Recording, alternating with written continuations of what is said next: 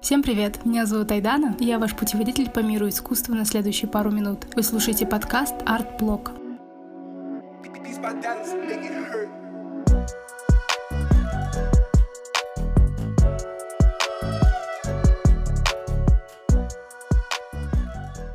Сегодня мы начнем разбираться вместе с вами о том, что такое искусство перформанса и откуда оно появилось. И для начала стоит отметить, что 20 век стал временем новых открытий и больших перемен не только в науке и технике, но и в искусстве. В целом искусство 20 века можно охарактеризовать как переходное или кризисное. На данном этапе художник видит свою задачу в том, чтобы переконструировать реальность, создать новый мир, отличающийся от ужасов, которые он видит вокруг. В итоге это сводится к тому, что предмет искусства как таковой постепенно исчезает, и художник теперь скорее не автор, а координатор коммуникации. Таким образом, постепенно появляются новые формы, которые достаточно сложно подразделить на виды и стили, как, например, сам перформанс. Среди специалистов существуют различные мнения по поводу исторической периодизации перформанса, и наиболее распространенным распространенным и признанным является мнение о том, что искусство перформанса восходит еще к манифестам футуризма. Эту точку зрения излагает Роузли Голдберг в своей работе «Искусство перформанса от футуризма до наших дней», но я хочу высказать свое наблюдение, которое я отметила во время выбора темы для подкаста, что сейчас существует не так уж и много исследователей феномена перформанса. Отсюда появился вопрос, а можно ли вообще назвать перформанс искусством?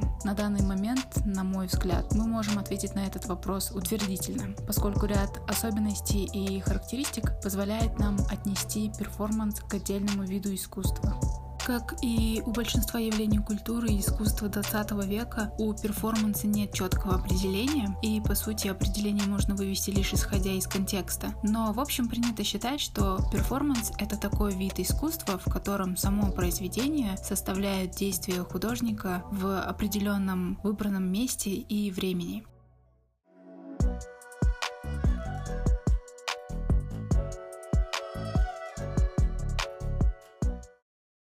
Историю перформанса принято вести от футуристов или от дадаистов. Первые боролись и всячески провоцировали почтенную публику, приходившую на их футуристские вечера. Основателем футуризма Филиппо Томазо Маринетти предлагал, например, продавать билетов больше, чем может вместить зал, или обмазывать сиденья клеем и пересыпать их порошком, вызывающим зуд и чихание у зрителей. Ну а вторые же выступали против войны. На тот момент шла Первая мировая. И не желая пользоваться традиционными средствами выражения своих эмоций, ибо одни просто не способны описать весь ужас происходящего, а другие перешли на службу милитаристской пропаганды. Они устраивали в маленьком кабаре в нейтральной Швейцарии представления с декламацией бессмысленных стихов, а постановкой непристойных пьес и исполнением шумовой музыки. В 20-е эстафету подхватили сюрреалисты с фантасмагорическими спектаклями. Тут стоит э, упомянуть Жана Кокто или Альфреда Жари и Антонена Арто и участники Баухауза,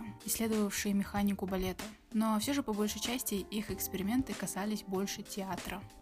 Возвращаясь к искусству перформанса, Роузли Голдберг, она проследила историю перформанса от первых экспериментов футуристов 1909 года и таким образом продемонстрировала его давнюю традицию. На протяжении всего 20-го столетия, как и в наши дни, перформанс использовался художниками в качестве средства борьбы с условностями традиционного искусства или как способ оживить формальные и концептуальные идеи, на которых основывается искусство. Вот почему Поэтому, по мнению Голдберг, перформанс является авангардом авангарда. Перформансы и манифесты от футуристических до современных были самовыражением э, несогласных, пытавшихся найти альтернативные способы исследования, переживания искусства в повседневной жизни. Так высказывается сама автор предисловия книги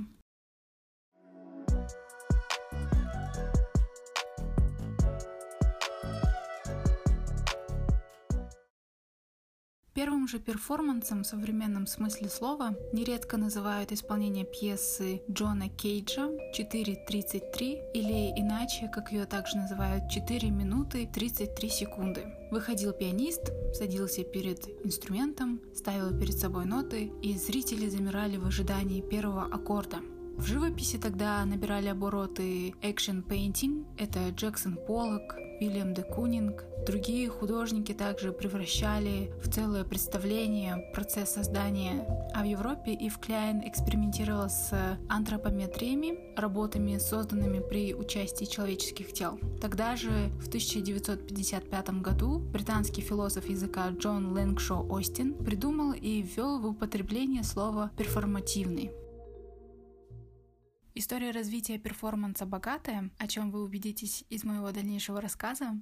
Стоит отметить для начала, что уже в момент зарождения перформанс отличался мультидисциплинарностью. В своих самых ранних футуристических формах он больше тяготел к авангардному театру и хореографии, Итальянские футуристы выработали некий синтетический театр и особый динамический стиль декламации в сопровождении шумовой музыки. Тогда же появилась связь перформанса с политикой, когда футуристы агитировали за вооруженную борьбу. В США перформанс начал появляться в конце 30-х, когда в Нью-Йорк стали прибывать европейские иммигранты, бегущие от войны. К 1945 году он превратился в полноправный вид искусства. Важными фигурами в американском перформансе стали новаторы из самых разных областей искусства, не только художники и поэты, но и композиторы, театральные режиссеры и хореографы.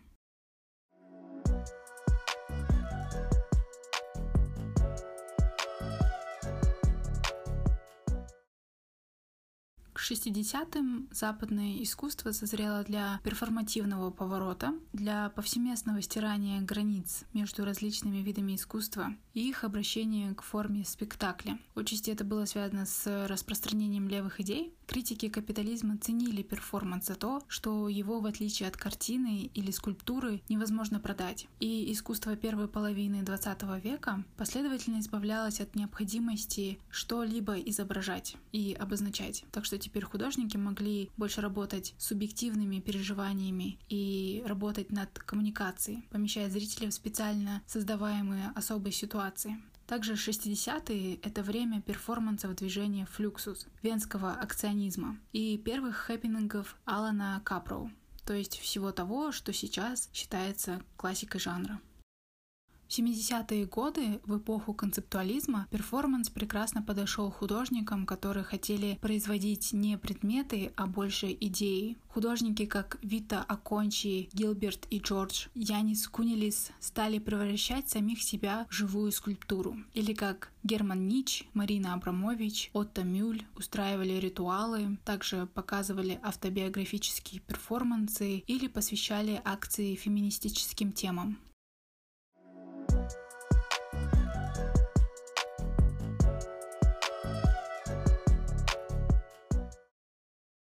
Ну а медиа поколение 80-х стирало границы между искусством и медиа, стремясь к развлекательности и зрелищности, как в США, так и в Европе. Кроме того, в это десятилетие ярко заявил о себе так называемый экстремальный перформанс, в котором представители секс-меньшинств, больные спидом художники выставляли на всеобщее обозрение ужасы смерти, болезни, а также квир-культуру. Ну а далее в 90-е на Западе стали появляться художники из бывшего соцлагеря. Они чаще всего продолжали выражать в перформансе политический протест, как и до крушения соцсистемы внутри своих стран. А выходцы из горячих точек пытались при помощи перформанса напомнить публике об ужасах войны. В эти же годы постепенно стерлась граница между живым перформансом и его видеодокументацией, чему особенно способствовало распространение интернета.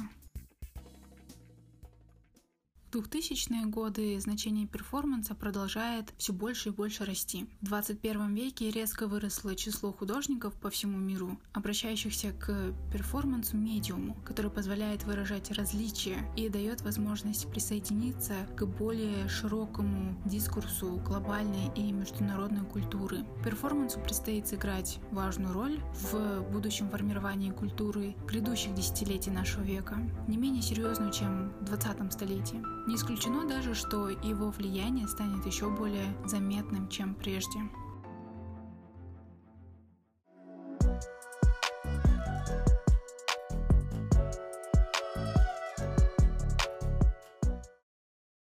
Таким образом, если обобщать все сказанное, хочу напомнить, что суть перформанса прекрасно передает сам термин с английского языка «перформ», ведь это форма искусства, в которой произведение является исполнением действия художника или группы в определенном месте и времени. Перформанс похож на театральное представление, но от акции его отличает меньшая лаконичность и большая приближенность к зрителю, а также наличие сценария и доминирование самого исполнителя. В перформансе действие характеризуется своей изменчивостью. Он может пройти точно так, как задумал автор, а может быть изменен или даже прерван, как, например, уста святого Фомы Марины Абрамович, свидетели которого не в силах вынести самоистязание художницы, вмешались и прервали ее. Зрителям может быть отведена роль безучастных наблюдателей или активных участников.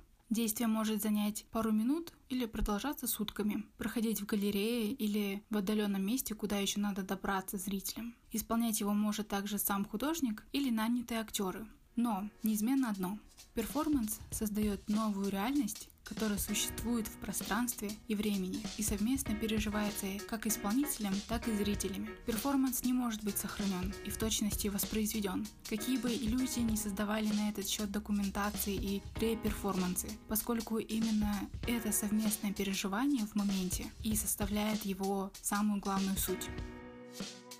Сегодня тексты и изображения облетают мир за считанные секунды, доходя до миллионов людей, чему способствует появление все более продвинутых технологий, а также социальных сетей. В этой постоянно меняющейся среде работы художников-перформансистов, их многослойные, междисциплинарные, а также идущие в ногу с развитием медиа работы представляют собой идеальное средство для общения с публикой именно в режиме онлайн, что позволяет донести донести искусство и до зрителей будущего. Возможно, перформанс не получится описать с точки зрения отношений автора, зрителя или произведения, поскольку в ходе перформанса могут возникать ситуации неожиданной смены этих ролей.